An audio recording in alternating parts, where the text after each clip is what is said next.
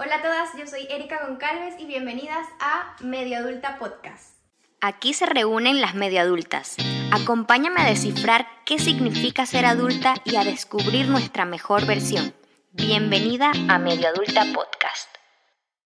Hoy estoy con mi amiga Maggie. Hola. Ella es una makeup artist súper dura. Mira, ha colaborado con Vogue México. Ya nos contarás todos los logros que has eh, conseguido. Y bueno, yo he visto a Maggie de cerquita, es mi amiga, la quiero muchísimo. Y estamos aquí en, en su casa. Tiene una casa espectacular. Ya luego les mostraré fotos por Instagram. Y bueno, hoy vamos a hacer un maquillaje. Maggie me va a maquillar. Y hoy vamos a hablar sobre amor propio, sobre autoestima, cómo el maquillaje te puede ayudar a sentirte mejor, a sacar tu poder como mujer. Porque yo soy una fan del maquillaje, no soy experta, pero sí me gusta ir maquillada. Eh, y hay opiniones de diferentes mujeres que dicen, ¿por qué te maquillas tanto? ¿Por la sociedad? O, y es como, no, o sea, te puedes maquillar, es un tiempo para ti. Yo siento que eso alimenta tu amor propio Mucho. y por eso quería traerles a una maquilladora profesional para que nos hable sobre estos temas y, y ya está, como comenzamos. Súper emocionada. Gracias, Erika, por tener este espacio y por entrevistarme a mí. Y bueno, Obviamente, amiga. comencemos este maquillaje.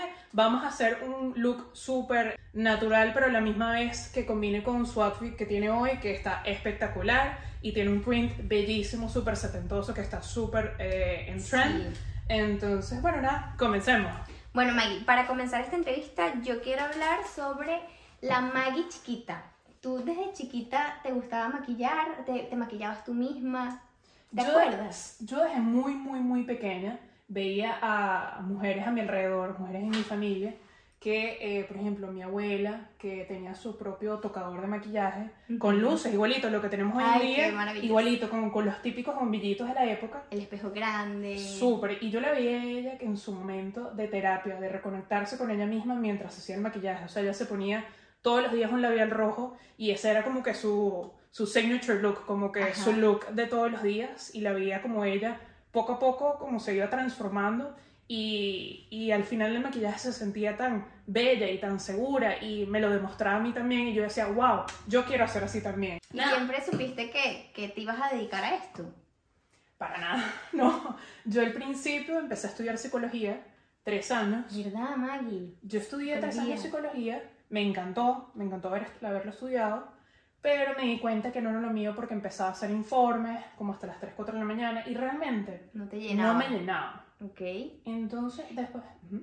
Pero eh, eso que estudiar psicología, siento que eso te sirve para tu, o sea, lo- a lo que te dedicas ahorita, porque la psicología te permite conocer a las personas y sí, o sea, siento que aunque uno estudie una carrera, no necesariamente te tienes que dedicar a esa carrera universitaria para siempre nada. y no perdiste tu tiempo tampoco porque esas herramientas que aprendiste en psicología te sirven hoy como maquilladora también.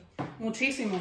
Eh, yo siento que las herramientas que yo aprendí en psicología lo aplico muchísimo cuando una persona se sienta en mi silla y la maquillo. Esa persona se está dando un momento para ella, para también reconectar y a la misma vez yo también conectar con esa persona en, Ujú. en muchas partes de su vida que ella me está compartiendo. ¿Cómo llegaste hasta donde estás ahora? Eh, ¿Dónde estudiaste? ¿Cuándo decides no seguir con psicología? O sea, como, como dijiste, voy a ser makeup artist. Vi- eh, ¿Veías videos en YouTube de alguien? Sí. Eh, yo al principio, cuando me salí de estudiar psicología en la metropolitana, en. Caracas, eh, yo empecé también con un movimiento artístico que yo también canto, by the way, por cierto. Bello, bello. Tenemos que grabar un video juntas cantando. También. Y siento que todavía no había vivido tanto. Ok. O sea, como que necesitaba más cosas en mi vida para Así me cantar. siento yo ahora, estoy cerca de los 30 años y me siento medio adulta. Siempre siento que no hay un día en el que uno se mire al espejo y diga, ok, hoy soy adulta. Siento que eso no pasa y, y no te llega porque todas las personas somos distintas, tenemos ritmos distintos y yo todavía me siento medio adulta porque siento que tengo muchas cosas por aprender y por eso estoy juntándome con mujeres como tú que al parecer, o sea, tienen todo claro, han llegado al éxito de una No, no. manera... porque- Nadie tiene nada claro. Nadie Ahorita, nada claro. a los 30, 31, es que empiezo a decir, Exacto. lo tengo ahora medio claro. porque te has cuestionado. Yo. Estoy en esa etapa de mi donde me estoy haciendo muchas preguntas y me junto con mujeres que yo considero que admiro y que quiero mucho y que me pueden ayudar a contestar preguntas. ¿Dónde estudiaste maquillaje? ¿Cómo comenzaste? ¿Cómo? Yo comencé en el mundo del maquillaje porque yo estudié fotografía en Madrid hace como 4 o 5 años Mm, y me encantaba la fotografía. De toda la vida también me gustaba mucho la fotografía. Yo sentía que necesitaba un poco más de experiencia antes de realmente, que es lo que yo quiero hacer en mi propia línea cosmética. Necesitaba un poquito más de experiencia en, en otras partes del mundo y me vine aquí a, a Barcelona a estudiar en Colors Up, una escuela de maquillaje, y estudié un año y medio. Wow. Eh, estudié efectos especiales, eh, maquillaje para televisión. Qué eh, interesante. mucho. Eso que, que te ponen que si una nariz así de con materiales raros y, o sea, ficción. El bueno, a mi- nuestro amigo en común, a Víctor, lo maquillé varias veces para personajes y Wow. que eran increíbles los O maquillajes. sea, has o sea, estudiado psicología, fotografía, maquillaje de todo tipo. Canto también. Canto. so- es que de verdad que desde muy chiquita yo he sido muy artística. Muy, muy, muy artística. Te has reinventado varias veces. Sí, realmente, y un, yo lo veía en ese momento, claro, de niña, y con todos los, los parámetros que nosotros nos metieron desde muy chiquitos, que si tú fallabas en algo, significaba que ya, o sea, estás perdido en la vida, etc. Yo creo que, como todo, siempre hay que intentarlo, eh, hacer el mejor esfuerzo que puedas y sacar lo mejor de esa situación. Exacto, y probar varias cosas para ver dónde realmente sacas lo mejor de ti. O sea, Total. cuál es tu mejor versión. Maggie Maquilladora es, siento yo, tu versión más auténtica, donde más explotas tu arte. Sí, sí. Y qué emoción, amiga. En verdad, Definitivamente una mujer sí. súper preparada.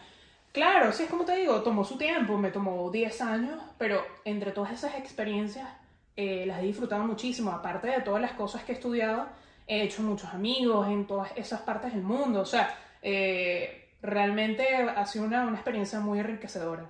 Y ya cuando dijiste, ok, ahora sí, soy maquilladora profesional, este va a ser mi manera de monetizar mi pasión. ¿Quiénes fueron tus primeras clientas? ¿Eran amigas? ¿A Siempre a maqui- a- amigas, literalmente. Y a partir de ahí todas fueron eh, regando la voz, diciendo, Maggie es excelente, me encanta su trabajo. Y ahí tenías tu Instagram Sí. y la gente te empezaba a seguir a seguir. Sí, sí, así empezó todo. Es que, claro, cuando el trabajo es bueno, eres buena persona. Eh, Los productos que utilizas. los, produ- los productos que utilizo y realmente que la experiencia completa sea sea súper satisfactoria para el cliente porque eso es lo más importante y también satisfactoria para mí. Creo que eh, siempre sale un buen producto y un buen Sí. maquillaje a partir de eso. A mí me pasa que cuando yo voy a la peluquería a hacerme las uñas o a eso, cuando me maquillo contigo, uno como que se abre. ¿No te pasa que personas que no conoces, que no son amigas tuyas, Sí, vienen, te contactan para maquillarlas y te cuentan cosas súper personales, Muy. aunque no te conozcan? Muy. Uno se abre mucho cuando alguien te está eh, o peinando o, o consintiéndote, como que se porque algo conectas contigo, conectas. conectas contigo y realmente ahí te das cuenta de que todos, todos tenemos nuestras mismas heridas y traumas de diferentes maneras. Pero también tenemos muchas experiencias donde podemos sanar y cuando lo hablamos sanamos. Ujú. Entonces creo que a partir de ahí, cuando conectas con esa persona y tienes afinidad con esa persona, sanas. Es que, o sea, literalmente es venir a terapia, venir a maquillarse con Maggie, porque aparte, o sea, es- tienes conocimientos de psicología. Aquí estamos construyendo nuestra autoestima. Y eso, eso también quería hablar contigo hoy, sobre la autoestima, sobre la seguridad que tienes contigo misma. ¿Has pensado, porque ahora hay mucha competencia en este mundo del maquillaje, hay muchos tutoriales en YouTube, gente que se dedica a esto, Sí. em, ¿te has sentido que no eres lo suficientemente buena o te has comparado? Síndrome de impostor 100%, sí. Sí.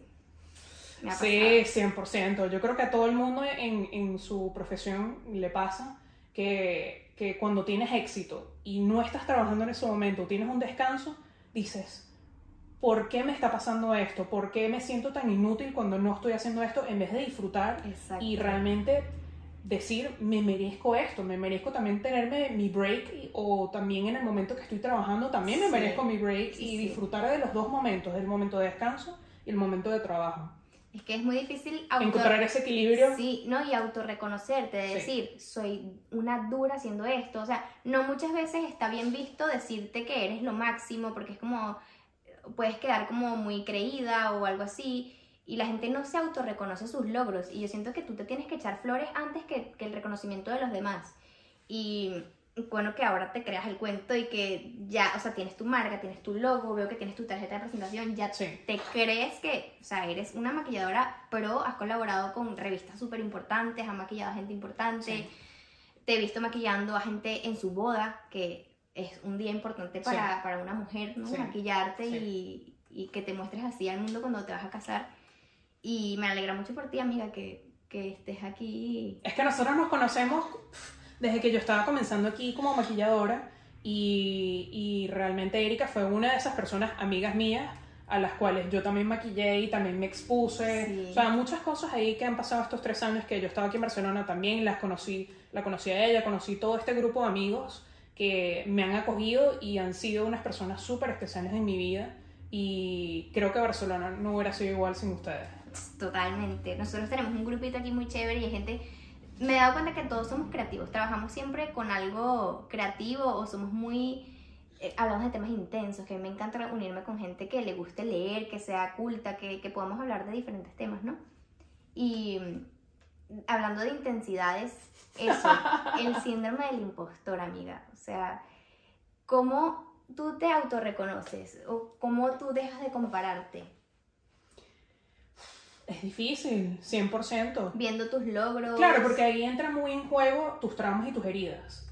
Eh, creo que cuando te, te permite ser vulnerable ante alguien, ante un psicólogo, y realmente ves... Vayan a terapia, amigos. Oh, súper importante. vayan a terapia. Súper. Es que te das cuenta de muchas cosas que, por ejemplo, en- cuando te comparas con otras personas, tus heridas están hablando por ti y, y ahí te empiezas a dar cuenta de que realmente ahí entra todo un tema de que no te sientes suficiente, temas de merecimiento, temas de rechazo, temas de, de abandono, muchas cosas ahí que están involucradas que, Sí. que si no las trabajas es muy fácil dejarte influenciar por, por este tipo de situaciones. Esas voces Sí. interiores que no, no Sí. sirven mucho. Sí. A mí me pasa que a veces yo me siento muy suertuda, ¿no? Mm. Y, pero en un mal sentido. Como que, ¿será que yo me merezco donde estoy? Eh, esta marca que me está contactando, como que lo- Porque me contacta a como mí. que me hago, me hago chiquita y digo, no, o sea, no es suerte, no es suerte donde yo estoy, no es que me ayudaron mis papás, no es que tengo dinero, no es que soy clase tal. La suerte te la construyes tú día a día con la constancia, con tu trabajo y poder aprovechar los recursos que tengas, tanto en conocimiento, en dinero si tienes unos ahorros. La suerte te la construyes y la haces tú. Y esa voz que tienes adentro que te dice, no, es que bueno, tú tuviste suerte, apaguen esa voz, o sea, Nada de suerte. Todo, todo es eh, si te trabajas. O sea, trabajas en, en tu parte, en, en tu sanidad mental. Ujú. Si trabajas en tu esfuerzo y si trabajas en ser disciplinada, si trabajas en ser que te motivas a ti mismo, muchos elementos de los que estoy mencionando ayudan muchísimo a, a- a vencer ese síndrome del impostor. También ayuda mucho a meditar, mucho. O sea, el hecho de, de conectar contigo, de sentarte, o sea, en ese momento de ansiedad, de inseguridad, lo que sea, sentarte y hacer respiraciones. ¿Y cómo meditas, Maggie? Porque yo este año quiero, o sea, tengo como un propósito, cada Sí. año ah, digo lo mismo, pero eh, quiero empezar a meditar. Y dinos tres pasos para sentarte y empezar a meditar. ¿Cómo, cómo ordenas tu espacio? ¿Qué haces? Eh, realmente tú, o sea, meditar es muy personal de cada quien, cada quien tiene su manera de hacerlo, pero eh, realmente no tienes, o sea, a mí me gusta armar mi espacio donde yo me ponga mi vela, donde sienta conectada con Ujú. algo terrenal, por ejemplo, un palo santo o algo, muchas cosas ahí, o sea, conectar los sentidos, Mm, olfativos, de sonidos, o sea, y realmente centrarte y cerrar, y a ver, es muy difícil al principio, porque tu mente está tan acostumbrada a, a estar siempre muy bulliciosa sí, y muchos con- estímulos. Y... muchos, entonces es muy difícil conectar con ese silencio y de estar tú sola y realmente construir esa relación contigo. Si siempre estás en contacto con gente que te da cosas positivas, Eso, es que estés en un ambiente que realmente te impulsa a ser mejor, Ujú. créeme que con muchos, muchas cosas se van, se van a congruir y, y vas a darte, vas a dar un producto increíble, Exacto. ya sea contigo o con una, con algo profesional o personal. Eh, ¿Te han llegado niñas, clientes que, que se desahogan contigo o, o dicen es que no me gusta esta parte de mi cara o no sé, con qué cosas te has encontrado? Que tú hayas tenido que hacerle barras y como que no, mujer, empodérate. Eh, primero la escucho.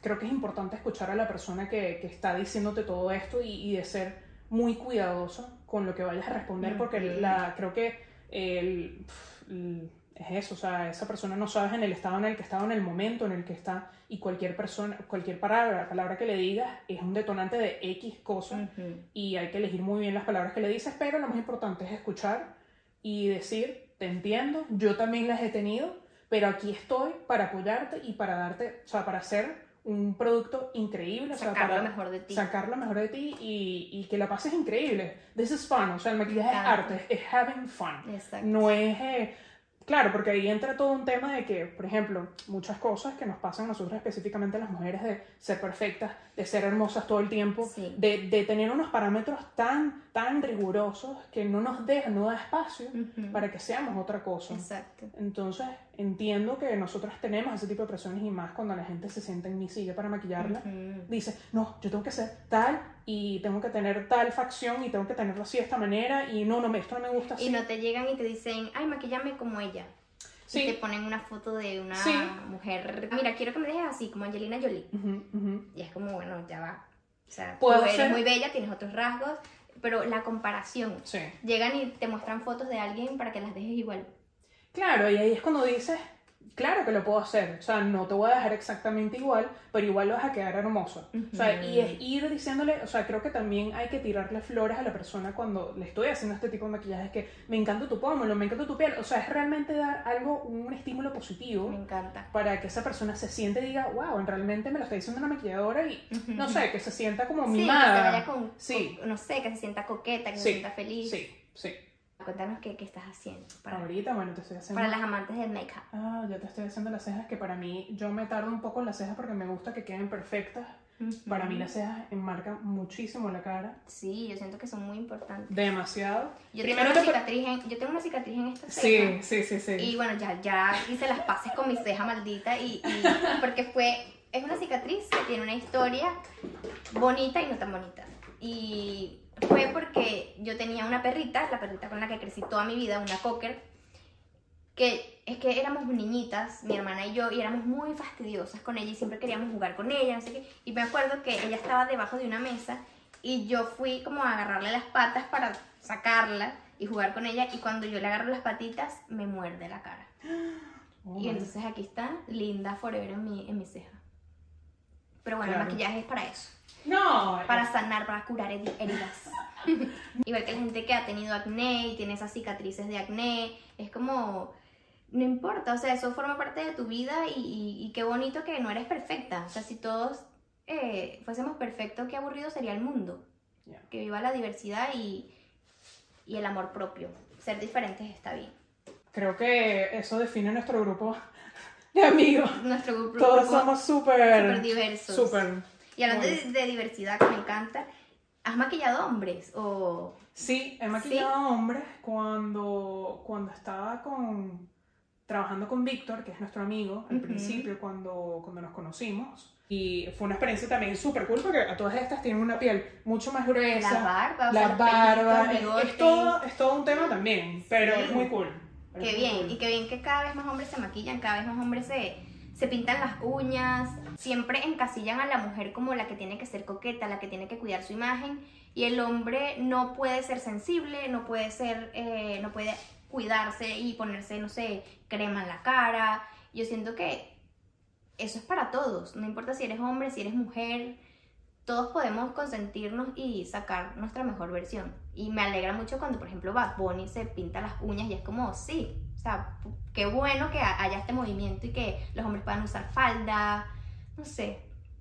A mí me parece que, que todos tenemos derecho a ser sensibles y a, y a hacer lo que queramos con nuestro cuerpo también. Ahí entra también en juego el, el- la terapia y realmente conectar con tu feminidad y con tu masculinidad. Eso, porque tenemos energía femenina y masculina, Sí. eso es verdad. Yo de chiquita, yo era muy niñito. Era coqueta, ¿verdad? Tenía esta energía muy femenina y me gustaba maquillarme y bailaba Thalía y Shakira y hacía Sí, el sí, show, sí. Toda diva, pero también yo explotaba mucho y mis papás me dejaban ser eh, mi parte masculina. De hecho, yo me juntaba mucho con mis primos niños Sí. y agarrábamos insectos, jugábamos, eh, o sea, nos ensuciábamos la ropa, yo no estaba pendiente de que, de que se me, no sé, que se me ensuciara mi vestidito, que estuviese despeinada, para nada. Y yo me la pasaba siempre con los niños porque aparte Maggie, vamos a hablar claro. Ajá. Los juguetes de los niños son más cool que los de las niñas. Puedo decir que sí. A mí me encantaba lo de las niñas, pero también me encantaba lo de los niños también. sea un, un avión que puedes volar con control remoto o un helicóptero o no sé, un, un muñeco de acción, es muy cool. Es muy cool. Mi hermana sí era fan de las Barbies, yo nunca fui fan de las Barbies. Yo era más fan de los Polly Pockets, me encantaban. Pocket era cool. Eran muy cool, o sea, yo sí, sí me encantaba mucho como que ser muy niñita, entre comillas, porque el Ujú. niño no significa que te guste el rosado o el morado o cosas niñas, no. Sino que me encantaba cosas de, de que explorar esa parte de mi feminidad, de, de jugar con las muñequitas, eso sí, también me encantaba mucho, pero... Les cortabas el pelo. Sí, Yo una Sí. vez, porque yo le era robaba, experta. yo le robaba las Barbies a Karina y me acuerdo que una vez le cortamos el pelo a una. O sea, se- como un día de peluquería, literalmente metimos a la Barbie en el lavamanos y le mojamos el pelo, le cortamos el pelito con la tijera y luego se lo quisimos secar con el secador. el pelo se achicharró, horrible. No, qué cosa. Eso era lo divertido de jugar con la Barbie. Esa es Claro. la parte que a mí me divertida. Siempre estaban desnudas. Sí, yo terminaba viendo Pokémon. yo- mira, Pokémon, con muy jugaba. Nintendo, James Bond, o sea, muchas cosas de... 007, la pistola, la Golden Gun, que matabas a la gente con un solo tiro. No, no, no, no. O sea, esa Ay. parte yo también la exploré muchísimo con ellos y me encanta. O sea, me encanta que pueda, que tenga esas dos partes de, de, de ser muy femenina y a la vez también muy masculina también. Me ¿Y qué encanta. opinas de la gente que, que critica a otras mujeres por usar maquillaje? Porque eh, yo soy feminista. Hay feministas que critican a mujeres que tienen cirugías o que se maquillan Mm. o que se afeitan, Sí. se depilan y es como... ¿Qué opinas tú de eso? De las mujeres que critican a otras mujeres por no ser tan feministas. Es que yo, por ejemplo, me considero que sí, soy una mujer feminista, pero a la misma vez no creo en extremos. Creo que, que, creo que la verdad de cada quien está bien. Eh, está también bien discutir y que escuchemos los puntos de vista respetuosamente a las demás personas y eh, que también tú tengas tu verdad y que también la, la profeses dependiendo de todo lo que tú viviste y que también lo- aprendas otras cosas. Claro. Eh, pero con respecto a eso, creo que em, cuando tú criticas a la otra persona, significa que algo en ti eh, no está bien. Ujú. O sea, creo que primero, antes de, de criticar a la otra persona, hay que verse mucho uno mismo y decir, eh, mira, no prefiero no decir, si no aporto nada positivo y Ujú. si no estoy, a- no estoy dando algo constructivo Exacto. que le va a sumar algo positivo a esa persona, eh, creo que es mejor no decir nada, en mi opinión. Exacto. Sí, porque la crítica, si no es constructiva, lo que hace es dividir a las personas. Y lo que queremos es estar cada vez más unidos y... Creo que hay y formas de decir críticas. O sea, creo que hay maneras de, de- de que si tienes un punto de vista y quieres compartirlo, creo que se puede hacer de una manera respetuosa y que la otra persona lo pueda entender y que no, no te tengas que alterar o, o que salgan tus tramas o tus heridas para que tu punto sea entendido. O sea, en mi Exacto. opinión también. Sí, sí, sí. Sí, estoy de acuerdo. Aquí le estoy poniendo ¿Cómo vamos? correctar, Ay, sí, por favor. que es mi parte favorita porque yo tengo las ojeras muy marcadas y muy oscuras y me ha tomado mucho tiempo también eh, averiguar cuál era mi, mi combo perfecto. ¿Cómo podemos elegir un corrector? ¿Según qué? El corrector se elige según tu tono de piel Ujú. y los subtonos de la piel. Tenemos eh, subtonos verdes, azules, eh, rosas, tenemos naranja, hay muchos tonos. Entonces por ahí ya vas como contrarrestando los colores y haces que el tono sea el correcto. Te vea la cara más iluminada, Sí. que tengas más luz. Sí. No, y yo traigo, yo vine aquí con unas ojeras porque anoche me acosté tardísimo, he estado grabando un montón de episodios y claro, editando, no sé qué, como que se me cansa mucho la vista y al día siguiente amanezco con la cara hinchada. Bueno, para eso existe el corrector.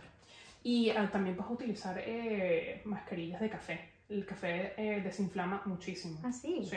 Yo te puse esta línea de, de skincare, que todos son productos naturales, que es de una amiga mía que Qué tiene... bonito el packaging. Ah, bueno, no miren los stickers, pero esta es de una amiga mía que eh, es- tiene su propio skincare line que se llama Nalen Ayurveda, Qué bonito. que la ayurveda, la ayurvédica es eh, el, el equilibrio de los ingredientes. Entonces, Mm. si puedes leer los, los ingredientes y puedes ver muchas cosas Orgánico. orgánicos, naturales, Cruelty free. cruelty free, o sea, hay muchas cosas ahí y todo está tested y todo está aprobado. Me encantan estos emprendimientos. Entonces, a- es eso, para mí es apoyar los emprendimientos pequeños. No, y si tienen como un propósito detrás, una historia detrás y algo para mejorar el mundo, porque Sí. ahora el tema de, de eso, del maquillaje, de eh, lo que ha sido testado en animales, Sí. o sea, hasta me acuerdo que tú y yo hemos hablado sobre veganismo y tú quieres como irte más por esa vertical, de Sí. probar productos que no contaminen tanto, el plástico de las paletas de colores. Yo, yo, o sea, yo realmente estoy intentando ya poco a poco de no ir, no comprar maquillaje en, en cantidades astronómicas como yo compraba antes, sino ser un poco más consciente de, de para qué lo estoy utilizando y ya utilizar lo que ya tengo. O sea, de no, no ser tan consumista, sino pensar un poquito más en el planeta y decir, ok, esto puedo utilizar lo que ya tengo de otra manera. Todo maquillaje depende de un buen skincare, porque tu piel ya es la que realmente tu piel es la que realmente va a hablar por ti y si el maquillaje va a, ser un- va a tener un buen resultado gracias a tu skincare. Mm. Pero con respecto a maquillaje, lo primero que yo haría sería eh, lápiz de ceja porque marca muchísimo tus cejas y la cara también. Eh, un CC cream o un BB cream. Tercero, eh, blush o colorete, súper importante, dependiendo en el formato que lo quieras, en crema o en polvo, creo que como es el- depende de tu tipo de piel y depende del acabado que quieras. Ok. Y Cuatro. ¿Qué más? Con mascara. O ok, sea, rímel. ok. O sea Y- que ya con, con esas cuatro cosas. Y un brillo. Y un brillito. Sí. Para tirar ahí. para mí, eso, con esas cuatro o cinco cositas, yo creo que ya tenemos un make-up, bueno, y corrector. No, no, no. Son, no, no vamos saltar el corrector. Y el skincare. Skincare. Porque esto está en el título de- del episodio de hoy y es la importancia del skincare. Porque ya dijiste que eso es demasiado importante para que tu maquillaje luego pueda verse bien, ¿no? Sí. Eh, Dinos, ¿por qué es importante el skincare? Comenzando por ahí. Bueno, primero porque hoy en día tenemos mucha contaminación y tenemos que proteger mucho nuestra piel. También eh, utilizar mucho eh, protector solar. Sí, yo lo uso todos los días religiosamente. Es súper Eso sí, importante porque si queremos envejecer bien y queremos no eh, evitar un pocotón de cosas que nos pasan a medida que vamos envejeciendo, es importante cuidar nuestra piel. Los productos que yo utilizo sería un tónico, eh, un serum, Ujú. ya sea que sea de ácido hialurónico o de vitamina C. Vitamina C, fan. Pueden ser esos dos. eh, crema para, para setear el, el serum, que es el paso que viene después de- del serum, la crema. Hidratante, dependiendo de tu tipo de piel. Y protector solar. Son esos cuatro O sea, pasos. el último paso sería el protector Sí, solar sí. y luego te puedes echar tu maquillaje Sí, encima. sí. Claro, todas estas, todos estos cuatro productos depende de tu tipo de piel. Claro. O sea, porque si tú tienes un tipo de piel que es seca, necesitas cosas que sean muy hidratantes. O si es mixta, dependiendo de, de las zonas donde tengas la zona grasa, vas a evitar eh, ponerle cosas hidratantes. Hay muchas cosas y creo que siempre es importante también irte primero a tu dermatólogo. Siempre es importante primero ir a tu dermatólogo para que esa persona te recomiende qué son los productos correctos para tu tipo de piel. Aparte es algo que te vas a poner todos los días Sí. de tu vida por la mañana y por la noche, porque el skincare no solo es por la mañana, sino en la noche. Yo siento que para mí es lo más importante, desmaquillarte. Sí, O sea, sí. eso siento que es como la religión de- de- del maquillaje. Tienes que desmaquillarte cuando llegues a tu casa, no importa si estás cansada, Sí. si fuiste a una fiesta. ¿Cómo sería la mejor forma de desmaquillarte? Porque hay muchos errores y hay gente que se da durísimo con la toalla. Te tengo la respuesta. Ok. Siempre hacer double cleansing. ¿Qué me refiero con double cleansing? Siempre hay que buscar el desmaquillante según tu tipo de piel. Por Mm, ejemplo, si tienes una piel muy seca, por ejemplo como la mía, hay un, un bálsamo que es como, como una crema súper dura que se derrite y lo puedes colocar en la piel y te deja, un, te deja una piel mucho más hidratada. Ujú, Como más jugosita. Sí. Y bueno, para mí lo más importante es que lo hagas con, con toallas que, que sean eh, eh, eco-friendly, por así ¿Y qué, decirlo. qué- qué es mejor? ¿Desmaquillarte con las toallitas, esas húmedas, o con el algodón y tu desmaquillante? A ver, hay dos problemas con las toallitas maquillantes.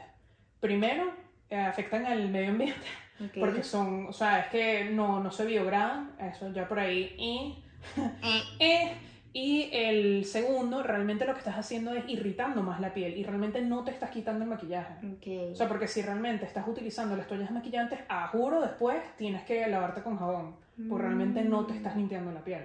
Ok. O sea, porque sabía lo que estás haciendo es regándolo, no lo Claro, estás limpiando. Exacto. Entonces, la manera correcta es con tu desmaquillante, que no toall- toallitas y luego con un jabón especial para tu tipo de piel. Ok. Eso se llama double cleansing, que son Ok. dos maneras de, de limpiar, pero que tienen que, o sea, para que te quede extra bien la piel y que luego te puedas colocar tu skincare. bien. Exacto. Que si están viendo este video en YouTube, buenísimo porque Maggie me está maquillando aquí en directo. Y también me pueden escuchar por Apple Podcast, Spotify y Amazon Music para la gente que está por allí. Y luego del episodio yo siempre suelo subir micro contenidos a la cuenta de Instagram de arroba medioadulta. También vamos a estar en el Instagram de Maggie que es arroba Maggie Bluer. lo voy a poner por aquí. Y vamos a poner varios tips, Maggie, para la gente en Instagram. Ya luego te pediré algunos tips, tipo es rutina de skincare para la mañana, rutina de skincare para la noche y dar Perfecto. algunos puntitos. Sí. Que creo que la gente eso es lo que más va a valorar de este episodio. Uf, gente que quiere sí. cuidarse la cara este año y hay gente que se ha puesto como propósito eso, cuidarse la piel, tomar más agua. Siempre comenzamos Eso. el año así. Sí. ¿Cómo comienzas tu día? Me- siempre Primero- le pregunto esto a las personas porque para mí los hábitos son súper importantes y quiero conocer los secretos de la gente que, que quiero mucho y que admiro. Café. Por favor y gracias. Sí, Café. sí. Café O sea, es lo primero. Primero porque me encanta el olor y segundo porque siento que a la misma vez siempre escucho mi meditación mientras me estoy tomando mi café o estoy escuchando mi podcast que estoy, o sea, que estoy escuchando ahorita, Ujú. eh, dependiendo del momento en el que esté, pero siempre es un momento para mí. O sea, trato en lo posible de no ver el primero el teléfono. Ujú. Porque ahí empiezan un montón de cosas de ansiedad, qué es lo que tengo que hacer hoy en Sí, día, qué es lo que no estoy sí. haciendo. O sea, Sí, creo sí, que es un sí, sí. momento donde hay que conectar y, y dar, dar gracias también a muchas cosas también que hay que, que poner en perspectiva. De que tenemos salud, estamos vivos, de, de muchas cosas. pues. Segundo, eh, ponerme mi ropa de ejercicio, salir a hacer ejercicio lo más temprano que pueda. Prefieres en la mañana entrenar que por la noche. Yo antes lo hacía por la noche. Yo no, yo no entiendo. Yo antes lo hacía por la no noche hace puedo. mucho tiempo y eh, es como todo, eh, te acostumbras, es un hábito. Sí. Pero ya hoy en día me gusta, o sea, hacerlo en la mañana porque ya sales de eso. Y lo, de- después tienes demasiada energía, te sientes muy bien Sí. eh, después de hacer ejercicio durante el día. Ok. Y después empiezo a organizar mi día, veo qué pendientes tengo, si de repente tengo una boda o, o algún maquillaje o algún curso de maquillaje que, que tenga ese fin de semana, voy organizando todas las cosas. Eh, me junto con mis amigas, creo que sí, creo que hay momentos para, para trabajar, pero también me di cuenta que hay momentos para disfrutar y darse su momento. sí. El reto de ser tu propia jefa es que nadie está detrás tuyo para que hagas las cosas. Sí sientes mucha presión, pero a la misma vez sientes mucha libertad de, de poder crear tu horario, de, de poder decir, quiero hacer esto, quiero hacer lo otro.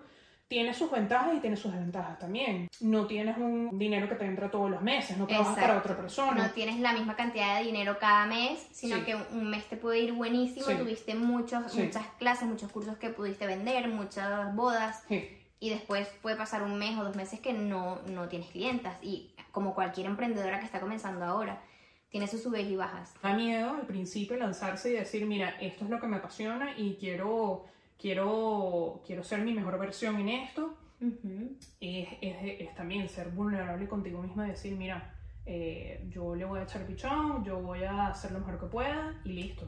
¿Y qué le dirías a una medio adulta que quiere ser makeup artist?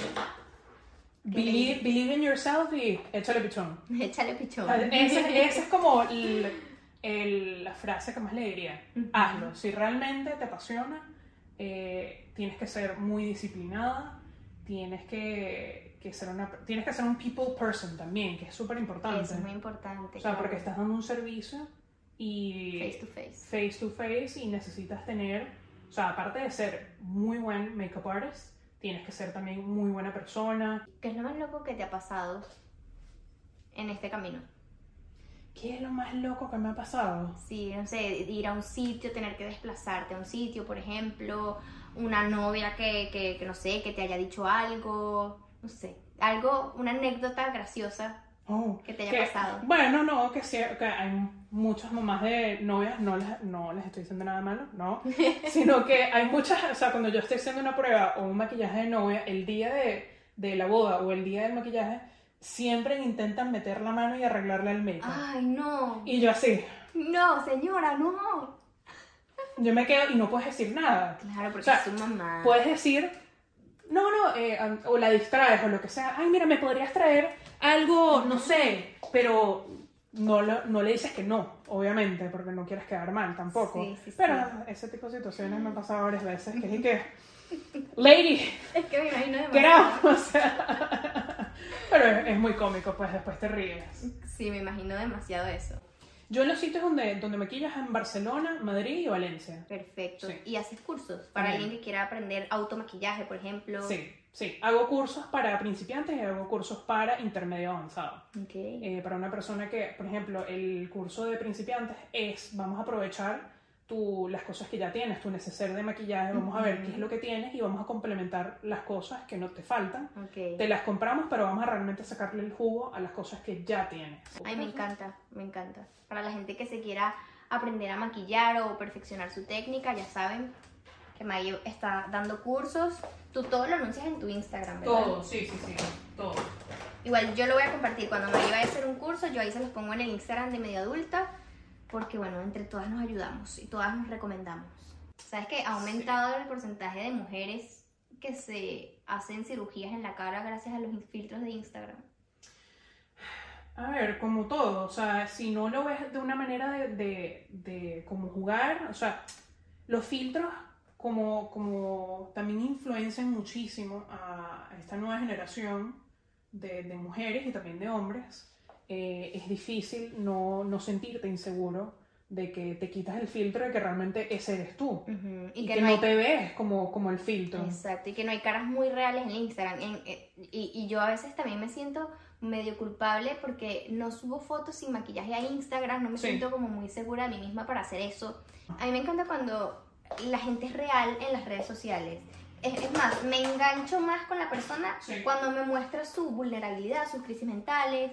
Y medio adulta lo hice también para eso, para mostrar como eso, mi lado más humano, todas las dudas que tengo en este momento y, y ser más reales también, porque no solamente eh, quiero mostrar en Instagram mi vida o los viajes que hago, porque no quiero causarle ansiedad a alguien. Ya. ¿sabes? Quiero aportar y por eso es que estoy haciendo estas entrevistas porque quiero que la gente, no sé, pueda Vea otras llevar, perspectivas. sí, pueda saber otras realidades, que no todas queremos lo mismo, que todas somos distintas y cada quien está luchando con algo. Sí. No, no soy para nada perfecta, para nada. Yo creo mucho en este proyecto, Maggie, te lo juro. Siento que cada cosa que estoy grabando se ha dado todo como para que sea real, como que el universo está conspirando a mi favor, uniéndome con gente que me dice, sí, claro, vamos a grabar. Porque te está tú". pasando lo mismo que a mí. Que Estoy- todas las cosas, todas las herramientas y las cosas que tú aprendiste en tu vida, las estás usando ahorita para hacer todo esto. Obviamente esto va a crecer gracias a mis seguidoras que están ahí siempre fieles y, y que si esto les gusta que lo compartan con una amiga que saben que está pasando por un mal momento o, o si quieres, no sé, eh, sí, compartir el contenido que, que estás aprendiendo y yo creo que esta comunidad va a crecer gracias a eso, gracias a las entrevistas, gracias a las mujeres con las que me estoy juntando y creo que podemos hacer grandes cosas. Tengo muchas ideas para esto, tengo muchísimas ideas. No solo Lo vas a lograr. No es solo el podcast, quiero como hacer muchas cosas. Ya luego les iré contando, pero bueno, este es el tercer episodio, estamos creando un bebé. Pero me encanta, me encanta lo que estás haciendo. Siento que vas a hacer muchas cosas buenas con este proyecto. Es una excusa para conocer más a las personas. Lo vas a hacer increíble. Lo estás haciendo increíble. Ay, gracias, amigo. Estoy brillando Esto es iluminador. no lo es. Que soy culpable de que antes yo me bañaba en, en iluminador que parecía una, una empanada. me encantaba, me ponía mi, mi panqueca A mí me en mi cara. el highlighter y a veces no sé cuándo parar. Es como, ¿será que se me ve? Pero ya hoy en día me parece que ahora... ¿Cómo sabes hasta cuánto es sufi- suficiente highlighter? No, o sea, yo por ejemplo ya hoy en día lo veo más sutil. O sea, por ejemplo es donde te da el sol. Por ejemplo, son en las partes más altas de tu cara. Ok. Que son en, al principio de tus pómulos. Aquí, por ejemplo, me gusta mucho también. Aquí en estas zonas también. Aquí para que se levante un poco más el labio. Este es poderoso. Si tienes un mentón más metido, también es importante realzarlo para que se vea más, más pronunciado. Ok. Es que es eso, o sea, al igual que, que el contour el bronzer son para, para hacerlo un poco más pequeño y el corrector y el iluminador para expandir esa zona. Eso.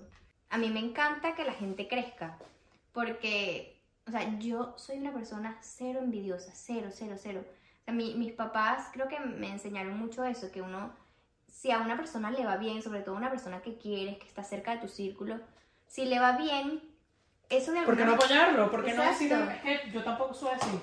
y que no de alguna así. manera eso a ti también te va a a beneficiar. también, claro. Porque todos están creciendo juntos. Por ejemplo, 100%. si una amiga viene y me dice, me compré una casa, es como que, bueno, yo pienso, tenemos otra casa. Claro. Es como, lo siento como un logro mío también, no Mm. sé, yo lo veo así siempre.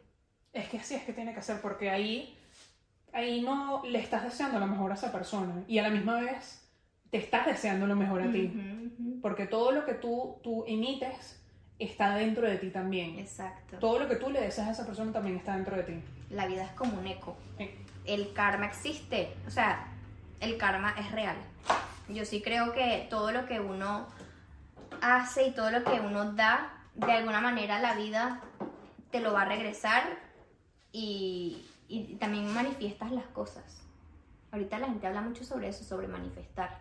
Sí, eh, que, que estés más, que seas más congruente con, con tu vida y, y- Ay, eso, me encanta esa palabra, ser congruente. Yo estoy trabajando en eso, de que todo esté alineado, ¿no? Sí. Lo que piensas, lo que haces y lo que dices Sí. esté alineado. Toma mucha práctica, o sea, no, nadie es perfecto. ¿Te has encontrado con gente tóxica que, que hayas tenido que decirle bye? Sí, ¿Sí? sí. Eh, creo, eso es una ¿Cómo cosas- te puedes alejar de una relación tóxica? Porque es difícil. Creo no que- lo ves. No, creo que eh, es importante cuando vas a terapia, eh, aprendes mucho sobre los límites. Cuando, cómo, cómo, cómo formar límites contigo mismo y con los demás a tu alrededor. Es súper importante eso porque cómo valorarte tú como persona y cómo alejarte de esa persona que ya no te aporta nada positivo si no, si no pones tus límites Ujú. tus límites personales y tus límites hacia esa persona también. Eh, es importante como que definir esa parte tuya y decir, ok, ¿qué es lo que no me gusta de esa, de esa persona? Y, y qué es lo sano para mí? ¿Es alejarme?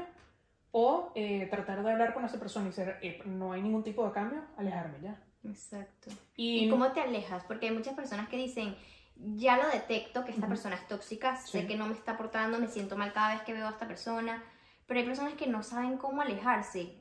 ¿Cómo, cómo puedes aconsejar a alguien que está ahí metida? Porque es difícil salir de una relación tóxica, porque es como un vicio, es como un círculo vicioso. Creo que nadie te puede decir que te salgas de ahí. Creo que tú con tu propia convicción es la única persona que puede salir de ahí. Porque mientras más las personas te digan que te salgas, menos quieres salir de ahí. Eh, A mí me ha pasado que cuando lo ves desde una perspectiva más amplia o Sí. desde lejos, sí, me ha pasado con relaciones con ex, por ejemplo, que uno cuando está dentro de la relación lo ves todo como más bonito de lo que realmente puede ser y cuando terminas la relación dices, wow, o sea, no me había dado cuenta de esto y de Total. esto y de esto, cuando mis amigas siempre me lo estuvieron diciendo porque ellas lo veían desde afuera. Mm. Y cuando terminas esa relación, te valoras más y dices, qué bueno que me, que me separé de esta persona y, y eso, verlo como con una perspectiva más amplia. es eso. Creo que te tienes que dar cuenta por ti misma de decir, mira, ahí merezco algo mucho mejor, me merezco muchas cosas, me merezco tener paz mental, me merezco... No, no, o sea, creo que la vida ya es bastante complicada como para que otra persona te la complique o una situación te la complica más. ¿Qué opinaría tu niña interior de ahora, viéndote así? Aquí donde estás. ¿Qué opinaría? La Maggie chiquita que jugaba y pintaba y estaba ahí en el donde se maquillaba tu abuela. ¿Qué pensaría ella de ti ahorita que, que te ve así? Diría, wow, Sí. lo lograste. Diría, wow, o sea, el- que, que mujer tan, tan increíble y todo lo que tuvo que pasar para llegar a este momento. Estoy súper orgullosa de ti y de todo lo que has logrado. Me encanta. Y la vida son decisiones. Cada decisión que tú tomas te puede llevar o por aquí o por aquí. Ujú. Que íbamos a pensar nosotras que íbamos a... Y que nos íbamos a conocer en Barcelona. Ajá, en otra ciudad y que yo jamás pensé que yo iba a vivir en otro país. Never, nunca. pensé que toda mi vida se iba a tratar, o sea, mi historia iba a ser en Venezuela. Pero la vida va cambiando y uno se adapta también a esos cambios. Y el haber emigrado toma mucha valentía y decir, mira, merezco un, un futuro mejor y decir, mira, ya, o sea, eh, quiero algo mejor. ¿Y tú Sí. qué quieres hacer? Yo, yo no sé nada. Bien. Yo Esa voy- es la respuesta más sabia que uno puede dar. Yo, no sé nada. yo voy improvisando. No hay una pregunta, o sea, Exacto. que me dé más ansiedad que la gente cuando me dice, ¿cómo te ves de aquí a cinco años? Es que no tengo ni idea. O sea, no sé. A mí me pasa que... Creo que es porque las otras personas como que intentan controlar la información que estás dando y Mm. quieren dar su propia opinión y su Sí. propia experiencia cuando no debería ser así. Cada quien tiene su manera de vivir la vida y hay que respetarla. Exacto. Y que nosotros, por ejemplo, somos una generación muy distinta a la de nuestros padres. Bien. Me acuerdo que yo pensaba de chiquita, cuando yo tenga 25 años me voy a casar, Sí. no me he casado, eh, voy a tener hijos a tal edad, voy a tener un carro a tal edad, y no necesariamente, cada quien tiene sus ritmos y, y puede que yo quiera algo ahora, que yo te diga, en 5 años quiero verme así. Y dentro de un año ya no quiero irme por ese camino, sino por otro. Y eso, no cumplir las expectativas de los demás, sino ser tú la protagonista de tu vida y... Amiga, estos temas están intensos. O sea, ¿qué tal esos colores? Pues estás quedando bella, Ay, quiero ver. hermosa. ¿Y siempre fuiste buena maquillándote o recuerdas maquillajes terribles? ¿Has cambiado, ¡Claro! has cambiado de estilo? ¡Uh! Yo cambié de saca. Casi que una camisa cada día. He cambiado de tanto estilo. Yo antes me maquillaba muchísimo también, pero eh, me marcaba demasiado las cejas. Me ponía el corrector que parecía un mapache. yo, yo. Eh, me ponía unos colores horribles de la e- época. una Unos época- que eran como unos, unos no sé, unos, unos tonos cereza y todo esto. Y que, ah, No, a mí me pasó una época donde yo iba a quitarme las cejas, ¿no? Y me dejaban como un hilito, Maggie. O sea, era una época, estuvo de moda, Sí. tipo Gwen Stefani y toda ya, ya. y era Oh finitas. Unas cejas, a mí no. No, yo sí cometí el error de que me, me corté la pollina yo. Miles de veces. yo sí era la loquita que me encantaba cortar cosas. Me imagino tú en tu baño. No, y los tres pelitos así. Y que, ok, quedan así. aquí voy, y la pollina por aquí. Ay, no. No es que era loca, pero en mi viaje de 15 años, por ejemplo, mi mamá no me reconoció cuando llegué al aeropuerto. Estuvimos... Ay, yo nunca te había contado. ¿Por qué? ¿Cómo no te va a reconocer? Bueno, porque yo era la primera vez que estaba sin mi mamá y yo en esa viaje me volví loca. me pinté el pelo de rojo, No. me hice hennas por todos lados. Entonces, mi mamá estuvo una hora y media buscándome en el aeropuerto, que no me encontraba. Y yo ya, ya me a mi mamá me dijo, mi mamá me abandonó. O sea, ¿qué es esto? Mamá, no te encuentro. Yo no me sabía este cuento. Sí, y nos encontramos una hora y media y bueno, después vino el regaño en el carro, que bueno. ¿Qué te hiciste? Y bueno, típico que estás en tu cuarto y te estás desvistiendo y tu mamá está ahí contigo, está hablando contigo del viaje, etc. Claro. Y de repente ve los genes. ¿Qué es ese tatuaje? Ay, no. Bueno, amiga, rebeldía siempre es necesaria. ¿no? No, entonces yo creo que ella más nunca me dejó irme sola para ningún lado. ¿Sabes qué? Mi papá me acompañó a hacerme mi primer tatuaje con 16 años. Es que eso Mi me papá- parece que es lo correcto. Mi papá y yo ese día nos hicimos un tatuaje cada uno. Él se hizo aquí en el brazo como unas olas de mar Sí. y yo me hice cinco estrellas que no tienen ningún tipo de significado. No. En ese sentido, mis padres siempre han sido muy abiertos y nunca me han como cortado mi, mi manera de, de ser y de ser curiosa. O sea, hasta un punto, obviamente, Claro. porque yo sé lo que está bien y lo que está mal. Ellos siempre me dejaron claro cómo ser una buena persona, cuidarme, no inventar y juntarme con gente rara. Sí. Siempre vigilaron mucho con quién yo estaba, ¿no? Mm. pero me dejaban ser. Y yo creo que por eso también tengo la confianza que tengo hoy, porque ellos siempre fueron los primeros en hacerme barras, en dale, sí, nosotros te ayudamos, te apoyamos, y eso es muy importante. Por eso es que hay- a diferencia de muchos padres de generaciones anteriores, y en esta generación creo que tenemos que ser un poco más conscientes y decir, quiero que mi hijo eh, tenga una personalidad, que no se deje influenciar, que tenga una mente propia, que, que para que sea un adulto funcional, Eso. emocional Y y, sin tantas heridas, porque, o sea, siento que traemos muchas heridas del pasado. y generacional. exacto. completamente generacional que si, si no rompes ese patrón, es que es inevitable que, que se vuelva a repetir. Ujú.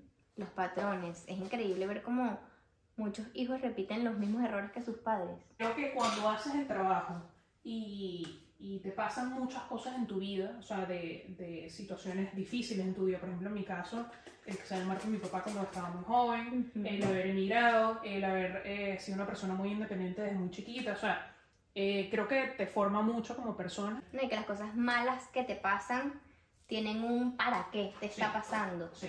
Tiene una lección detrás. Siempre cada cosa difícil te va a enseñar algo bueno y te va a dar una herramienta para no volver a caer en ese error. Sí, sí, sí, total. Pero nada, todos estamos haciendo lo mejor posible y, y creo que está bien todos los procesos.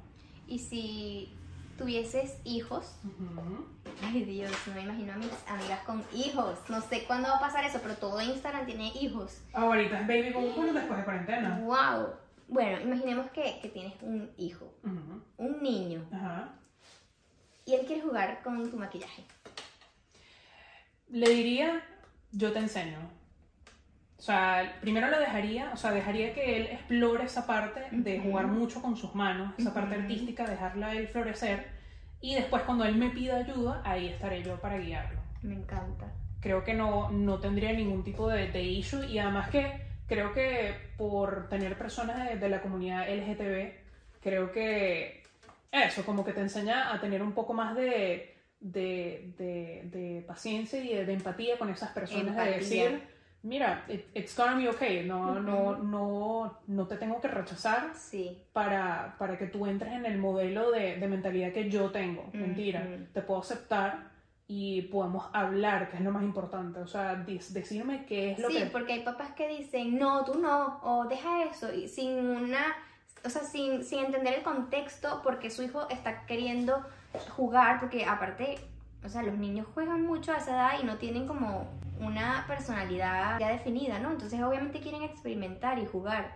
Y hay papás que te dicen que no, porque no, y no te explican por qué no hay muchas cosas en las que la sociedad tiene que trabajar, pero siento que hemos avanzado en muchos temas y todavía falta.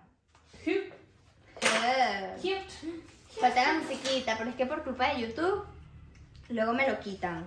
Y te voy a dar un tip, no sé si te va a gustar, pero escucho música vikinga oh, cuando estoy editando videos. Porque te pones así como en un mood de, de guerra, como como que eh, el workflow es más fácil cuando tienes una música así como de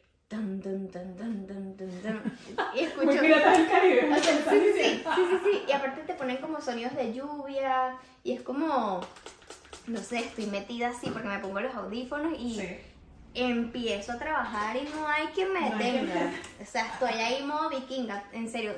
Si quieren ser productivas, escuchen música vikinga en Spotify o donde lo consigan, pero es buenísimo. Amazing. Quiero ver, me llama demasiado la atención la sombra que me pusiste. Oh, fue una combinación de sombras satinadas para que dé un color nuevo. Eso me encanta. Claro, es que ahí entra toda la parte artística mía que siempre quiero combinar. colores. Sí, Como si la cara es un lienzo para ti. Sí, total. ¿Y te gusta pintar, dibujar? Me encanta, me encanta. De todos los días de chiquitica. Es que es lo que te digo, era muy artística. Exacto. Eh, Sí, aparte, o sea, te gusta cantar, te gusta dibujar, pintar, decorar. Mucho, mucho. Eres muy artística en todos los sentidos. Sí. ¿Cómo, cómo era la definición de una mujer? Una mujer se tenía que quedar en su casa cuidando a los hijos y ya hoy en día esa definición completamente cambió. Ya eh, te puedes ir, o sea, ya tienes tu propio trabajo, hay semi igualdad económica entre mujer y hombre, eh, ya puedes ser madre y puedes trabajar a la misma vez. O sea, hay muchas cosas ahí también que han mejorado en nuestra sociedad. Hay muchas cosas todavía que mejorar. Sí. Pero esa parte ha mejorado mucho. Sí, eso de que el hombre es el proveedor y la madre es la que se queda en la casa, la sacrificada. Creo que hoy en día la mujer se tiene que, tiene que aprender a, a disfrutar y a ser más más ella, o sea, a, cumplir su propósito en la vida, ya sea siendo madre, profesional, muchas cosas, ya no hay solamente una definición como mujer. Ahí entra todo el tema del merecimiento, de que yo doy demasiado Y cuando una persona se ofrece en darme, tú te dices, no, no, no, no, no, Sí. no, no, pero ¿por qué? ¿Por qué no Sí. te puedo invitar? ¿Por qué no Sí, te dar ese mismo gusto yo Y a también? mí me pasa que me cuesta pedir ayuda. No me gusta incomodar, no me gusta pedir favores. Y cuando doy el paso y pido un favor, para mí, como darte las gracias es, por- es para a mí misma darme las gracias de, ok, Erika, pediste Total. ayuda. Sí, sí, sí. Qué bueno que pediste ayuda y lo lograste. Y es como, no sé, lo quiero hacer porque me nace y porque... Claro, es que estás, también estás mostrándote tu lado vulnerable también. De decir, I do need help, no significa que soy menos por pedir ayuda. Exacto. Es decir, coño, estas personas eh, son profesionales en esta parte, también los quiero apoyar, ellos No, y- también me y quieren el- apoyar a mí. El tiempo, yo siento que el tiempo es el recurso que la persona no puede recuperar. O sea, el tiempo que alguien te, te da, te- Sí. que te regala, es algo que no va a recuperar.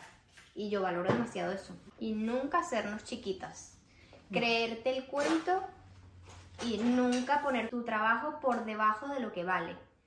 Eh, por ejemplo, Es que nos enseñaron a hacer así. no regalar tu trabajo, no, no tengas vergüenza de ponerle un precio a lo que tú vendes, a lo que tú ofreces. Yo hablé ayer con Flavia, que es artista, y imagínate ponerle precio al arte. ¿Cómo le pongo un precio a mi merecimiento, a mi valor, a mi tiempo, a mi arte? Y a ti te gustaría sacar tu propio maquillaje, ¿no? Me encantaría. Esa es una de mis metas. O sea, este, lo que yo estoy viviendo, este proceso primero ahorita, es parte de la experiencia. Probar los productos, qué tipo de piel. O sea, sí, yo me podría lanzar mi, mi línea cosmética ahorita, pero yo quiero vivir este proceso para decir lo que me, lo viví y ya estoy dispuesta para el, para el siguiente Exacto. reto. Todavía Eso no, lo estoy sería- disfrutando ahorita. Pero eso es lo que yo quiero también, me encantaría. Tengo demasiadas ganas de ver cómo está quedando esto. ¿Te imaginas que de repente te digas, ay, me veo como un payaso? No. A mí lo que sí me pasó una vez fue a mis 15 años, fui a la peluquería y yo quería ondas, porque mi pelo es muy liso y yo ese día me quería ver diferente, ¿no? Entonces fui a la peluquería ¿Y qué foto le mostraste Angelina Jolie? y yo digo, mira, quiero ondas, quiero rulos. No sé si es que yo no me expliqué bien, yo no sé qué pasó, pero cuando yo me veo en el espejo, tenía unos rulos que el pelo de tenerlo por aquí lo tenía como por aquí. Me, que- me quedaron los rulos súper chiquitos, el pelo encogido, no me gustó y yo no le quería decir a la peluquera que, que no me gustaba, No, mira. me da pena. Eso hay que decirlo. Maggie me puso a Al igual llorar. que. No, Y, y fue peor, porque no, no expresaba qué me pasaba. Y la peluquera, ay, ¿qué pasó? No sé qué. Y yo, yo no le quería decir que no me gustaba, no le dije, pero lloré. Y fue un momento muy vergonzoso. Llegué a mi casa y me planché el pelo y, Ah. y ya. Pero me acuerdo de ese día. No, pero es, es ahí que yo siempre se lo digo a mis clientes. Si no te gusta algo, dímelo. Porque ahí también estás imponiendo tus límites de decir, mira, Ujú. esta parte no me gusta, creo que mejor, hay que mejorarlo. Y creo que yo, como estoy brindando un servicio, Claro, tú quieres tengo que tener la capacidad de decir, tranquila, vamos a hacer lo que tú quieras. Pero también está en mi capacidad también de decir, me parece que está bien, te estoy yo asesorando en tu asesoría de belleza y hay que también, también tomar mi opinión y yo también estoy tomando la tuya. Exacto. Es respeto, es Sí. manera también de decir las cosas.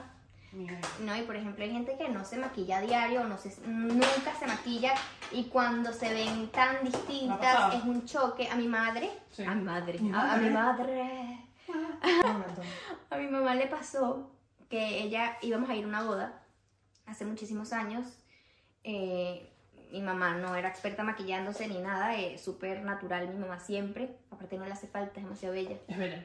Y Es fue a un sitio, fue a un sitio, no a maquillarse, pero a un sitio cualquiera, sin conocer a la maquilladora. Eh, fue una peluquería random Yeah. y dijo, quiero un maquillaje para una boda, mi vestido es de color azul, por ejemplo. Y la maquilladora, obviamente, ¿sabes? Eso, esa era la única información que tenía de mi mamá. Ok. Y mi mamá- La pintó de azul. Bueno, no me acuerdo de- del maquillaje en sí, pero mi mamá, claro, no está acostumbrada a que le delinearan el ojo, a que le marcaran las cejas. Ujú. y no le gustó. Ay. Ay. Estoy tratando de esto la misma vez que tú me hablas. Ajá. Yo nunca sé qué hacer con la boca, me quedo como paralizada. Ajá, entonces mi mamá, cuando se ve en el espejo, Sí. no le gustó. Mi mamá llegó a la casa y dijo, es que me veo rara, no soy yo. Y bueno, eso. Claro, es que ahí, Es la ahí cara. como maquillador, yo siempre te pregunto, ¿qué es lo que tú te pones a diario? ¿Cuál es tu estilo de maquillaje?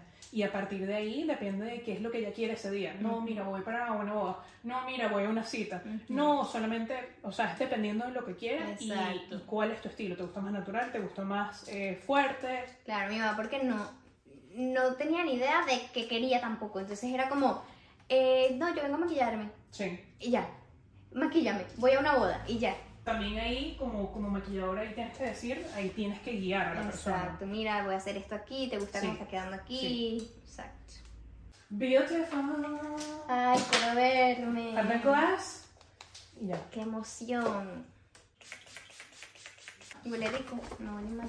Y lo más importante es, no presiones tanto los ojos, para que no se marque el rímel abajo. ¿Qué tal? Gorgeous.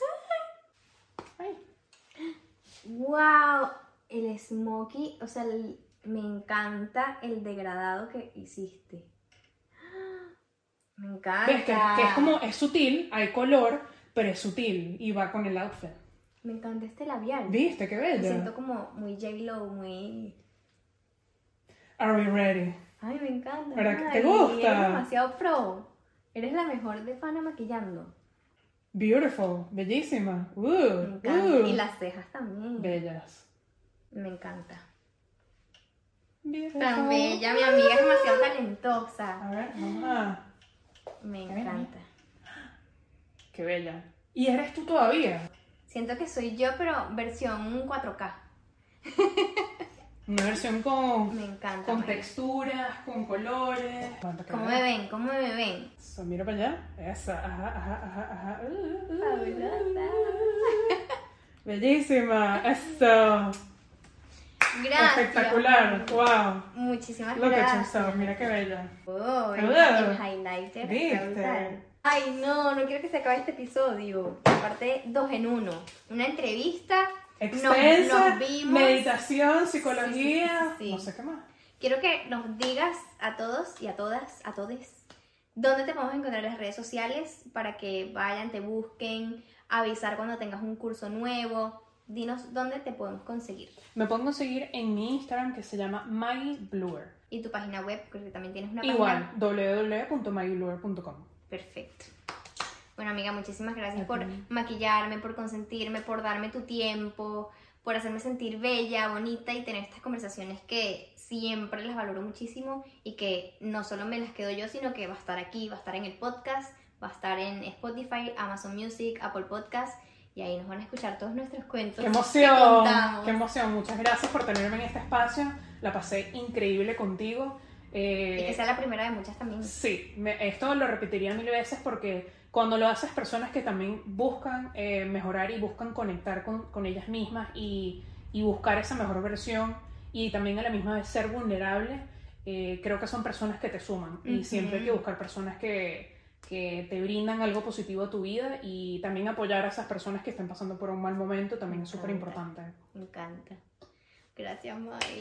Te quiero. Nos vemos en el próximo episodio. Ya saben, sigan a Maggie. Es una dura, una pro. Si estás aquí en Barcelona, en Valencia o en Madrid, ella puede ir y maquillarte el día de tu boda, el día que tengas una cita especial, una cena romántica. Bueno, ya saben, aquí está Maggie para, para ayudarlas a que se vean poderosas y bellas como se lo merecen.